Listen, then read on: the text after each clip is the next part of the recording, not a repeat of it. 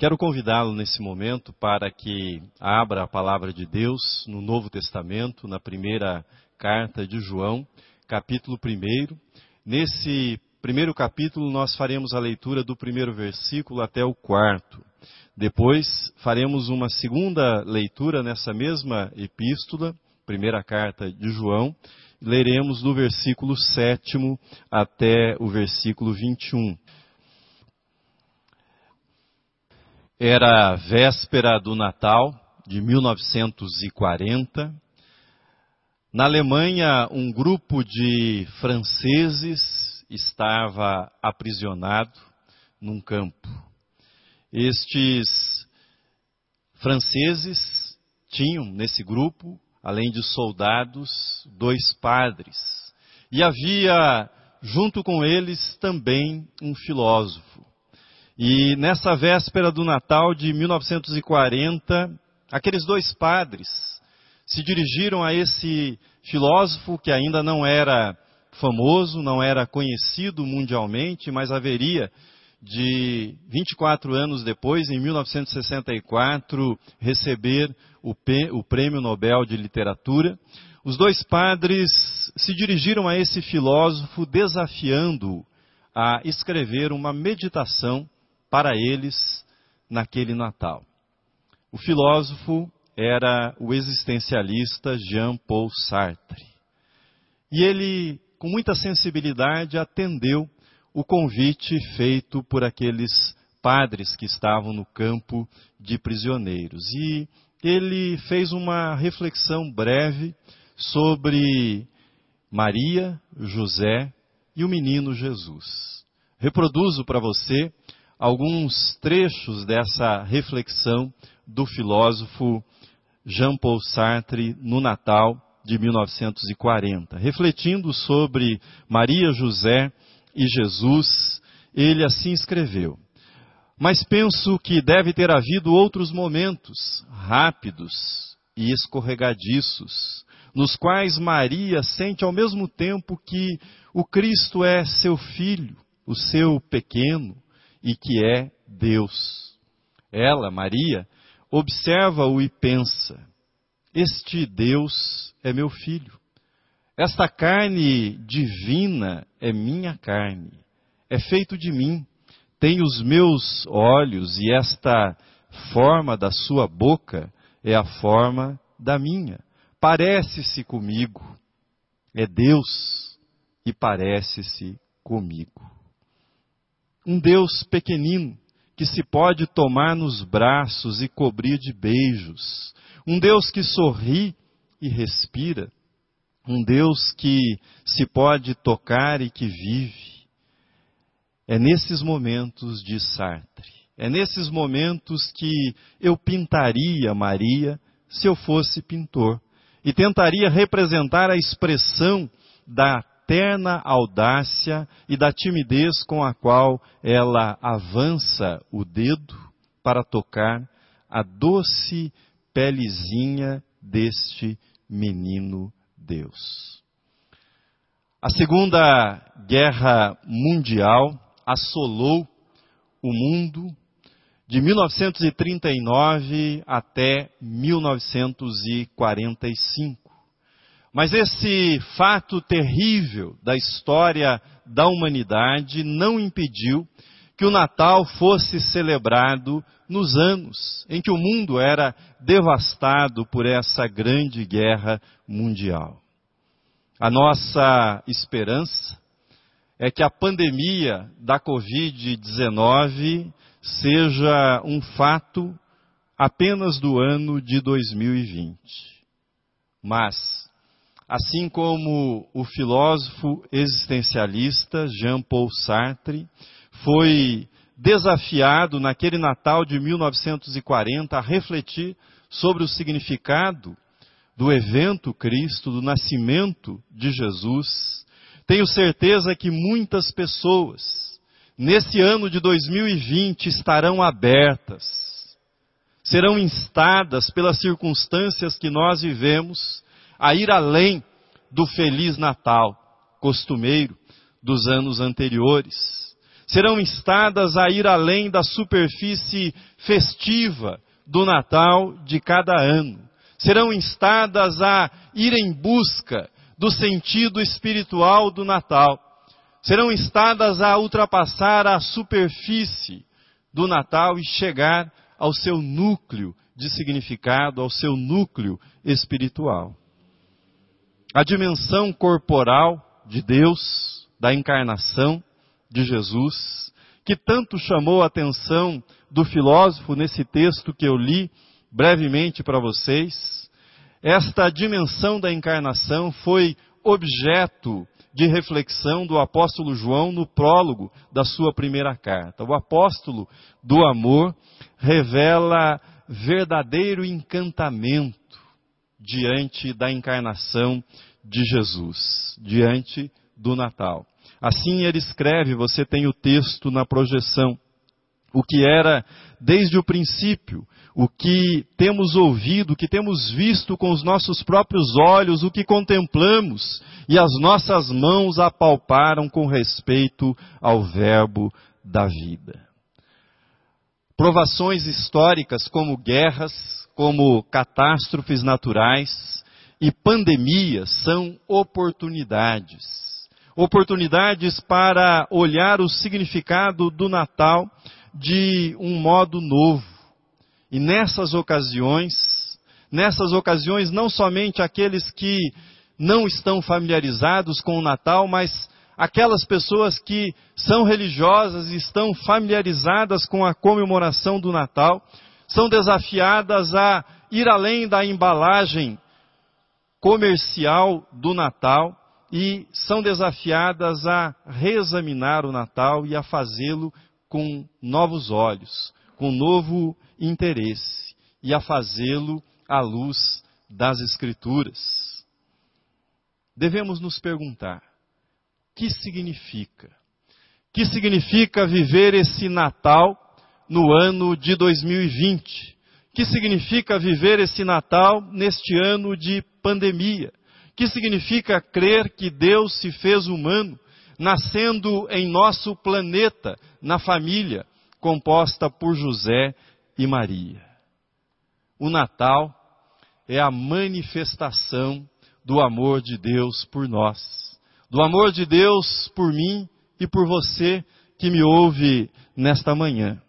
Quando compreendo que o Natal é a manifestação do amor de Deus no mundo, viver o Natal torna-se algo natural, torna-se algo lógico para mim.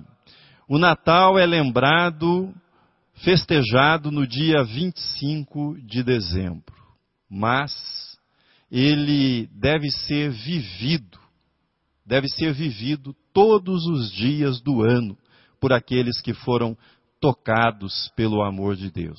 Se não, se não for assim, a festa do dia 25 não tem sentido, não tem propósito espiritual. Veja o que disse o místico cristão do século XVII, Ângelus Silésios. O texto está na projeção. Ele escreveu: Ainda que Cristo nascesse mil vezes em Belém, se não nascer dentro de ti, tua alma ficará perdida. O Natal histórico, ele só faz sentido ético, biográfico e espiritual. Quando Cristo se torna uma realidade na nossa alma, quando Cristo se torna uma realidade no nosso coração, quando o amor de Cristo é experimentado na nossa vida. Veja o que escreveu João no texto que nós lemos. Você tem o texto na projeção. Nisso se manifestou o amor em nós, em haver Deus enviado o seu Filho unigênito ao mundo, para vivermos por meio dele. Celebremos no dia 25 de dezembro o Natal que nós vivemos a cada dia do ano.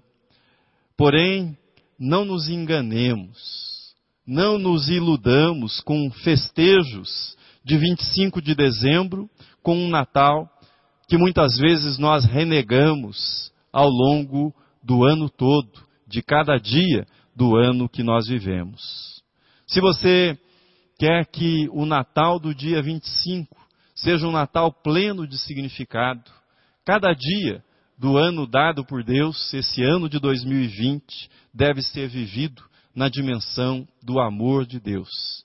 E eu compartilho com você algumas, alguns aspectos mais específicos do amor de Deus, tal qual ele nos é apresentado nessas passagens do evangelho, da carta de João que nós lemos. Primeira dimensão, se você quer viver o Natal, é preciso viver o perdão de Deus.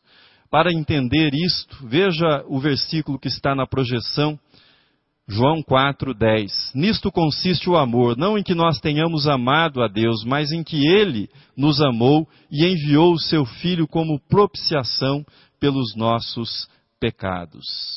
João introduz em sua apresentação do amor de Deus uma palavra que nós preferiríamos manter fora, a palavra pecado.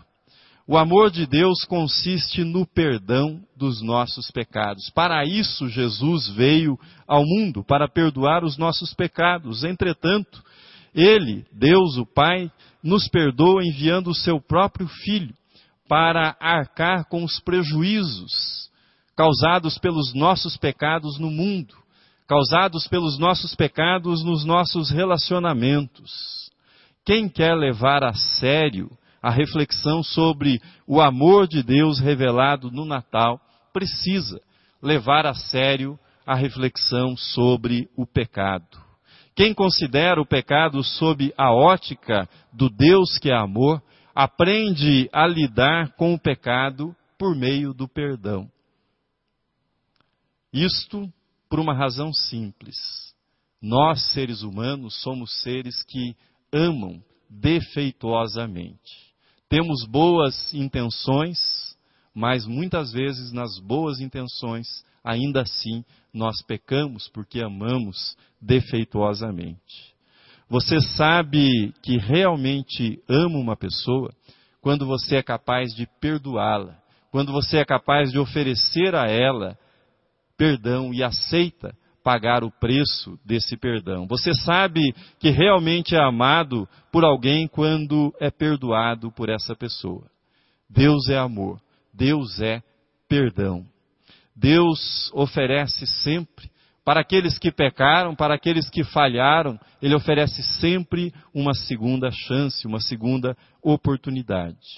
Viver o Natal é viver grato pelo perdão divino e disposto a perdoar aqueles que nos ofenderam, e também a buscar o perdão daqueles que foram ofendidos por nós, pelos nossos gestos, pelas nossas palavras, pelas nossas atitudes. Viver o Natal é viver o perdão que nós temos em Cristo Jesus.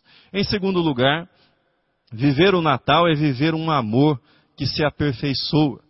Uma expressão associada ao amor de Deus que chama a minha atenção no estudo dessa passagem é esta que você tem na tela. Assim escreve João: Ninguém viu, ninguém jamais viu a Deus. Se amarmos uns aos outros, Deus permanece em nós e o seu amor é em nós aperfeiçoado.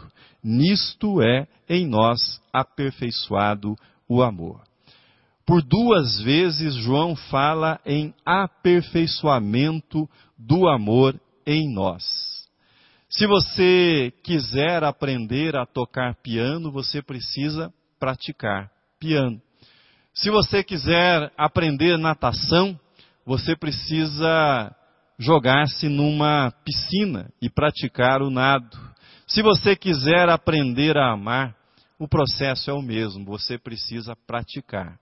Você precisa insistir na prática do amor. João enfatiza a necessidade de aperfeiçoamento do amor que nós recebemos, amor que recebemos de Deus.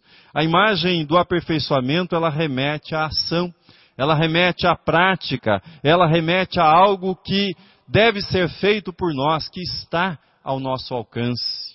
C.S. Lewis, escritor cristão, ele dizia que nós não devemos perder tempo gastar o nosso tempo perguntando-nos se amamos ou não esta ou aquela pessoa, mas devemos agir em relação à pessoa que temos em mente com amor. Assim, diz ele, quando nós agimos desse modo, nós descobrimos o seguinte segredo. Quando você se comporta como se tivesse amor por determinada pessoa, você passa a gostar dessa pessoa, você passa a amá-la. O amor é aperfeiçoado, portanto, por meio da prática, por meio da insistência, por meio da perseverança, por meio do exercício. Terceiro lugar, viver o amor é viver, viver em amor no Natal, viver o Natal é viver com coragem.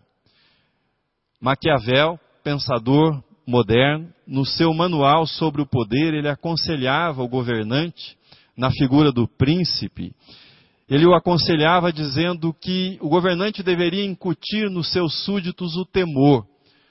Dizia ele que um governante que é temido não é desrespeitado, mas um governante que é amado, em algum momento os súditos acabam desrespeitando esse governante.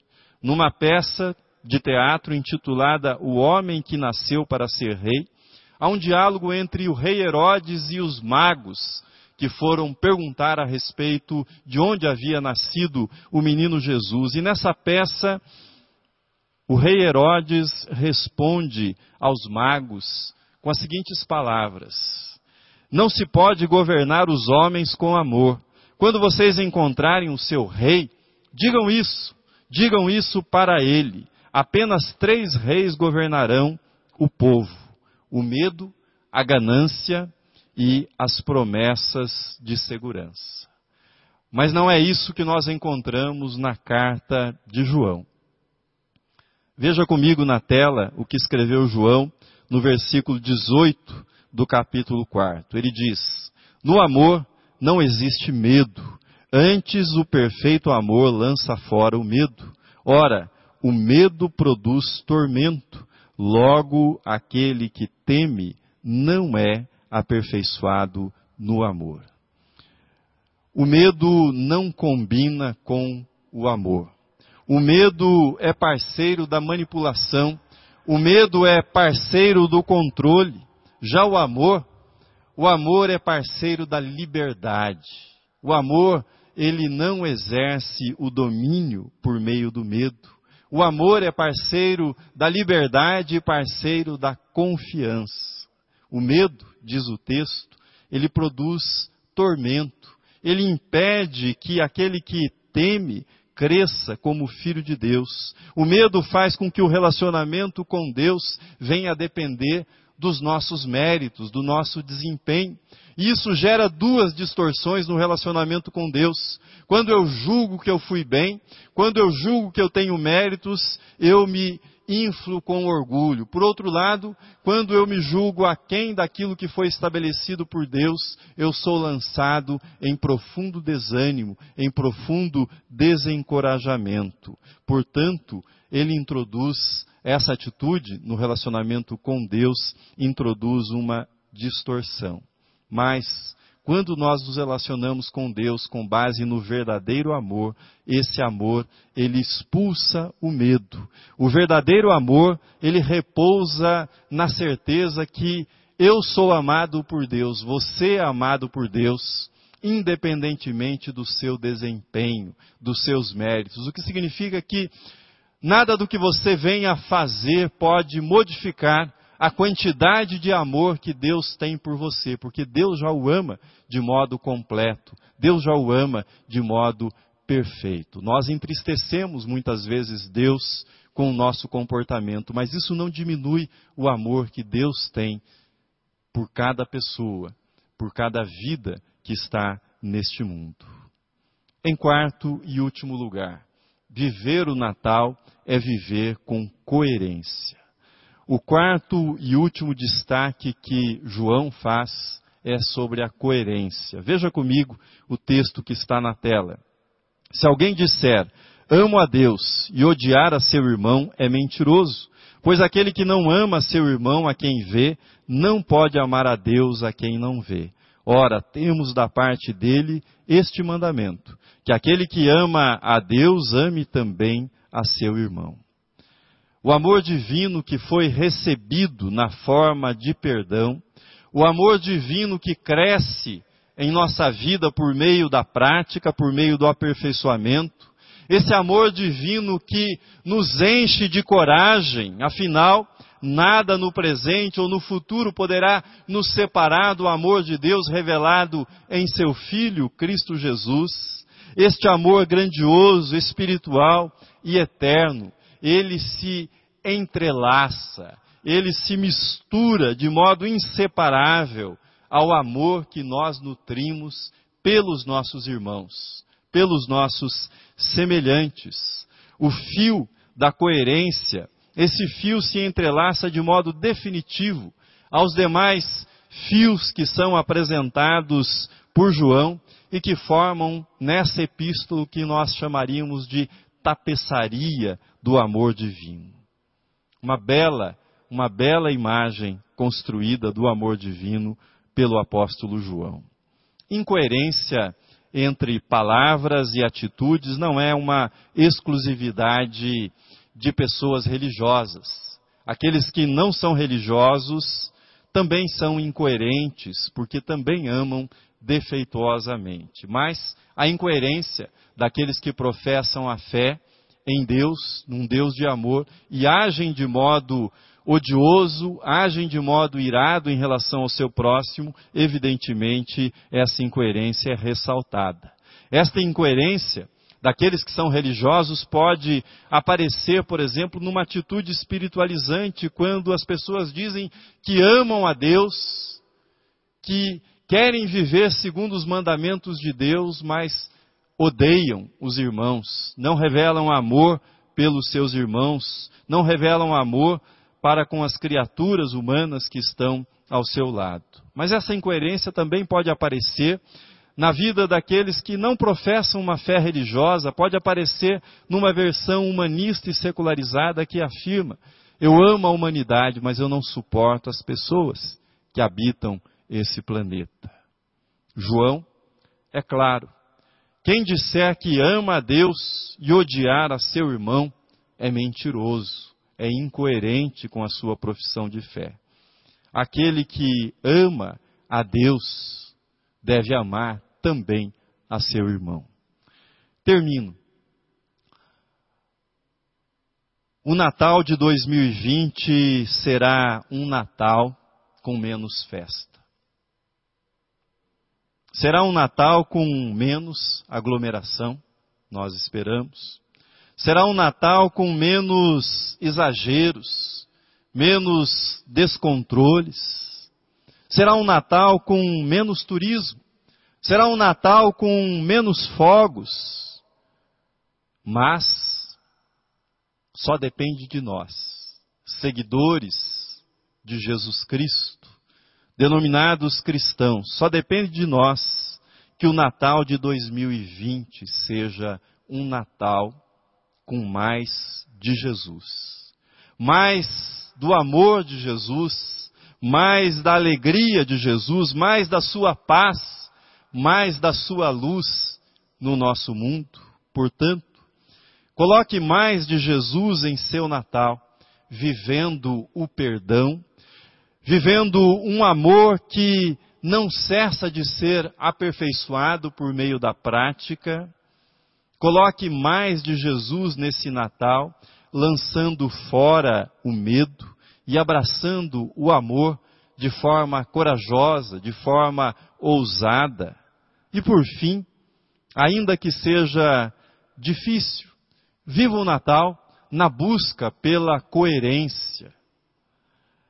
Deus se fez humano em Jesus para mostrar definitivamente que em cada face humana ele está presente. Logo, é impossível separar o amor que nós temos a Deus, ao nosso Deus, de amor revelado em Jesus Cristo. É impossível separar esse amor do amor que temos por cada criatura, por cada pessoa que vive nesse mundo. Que Deus o abençoe e que haja mais de Jesus no nosso Natal de 2020. Amém.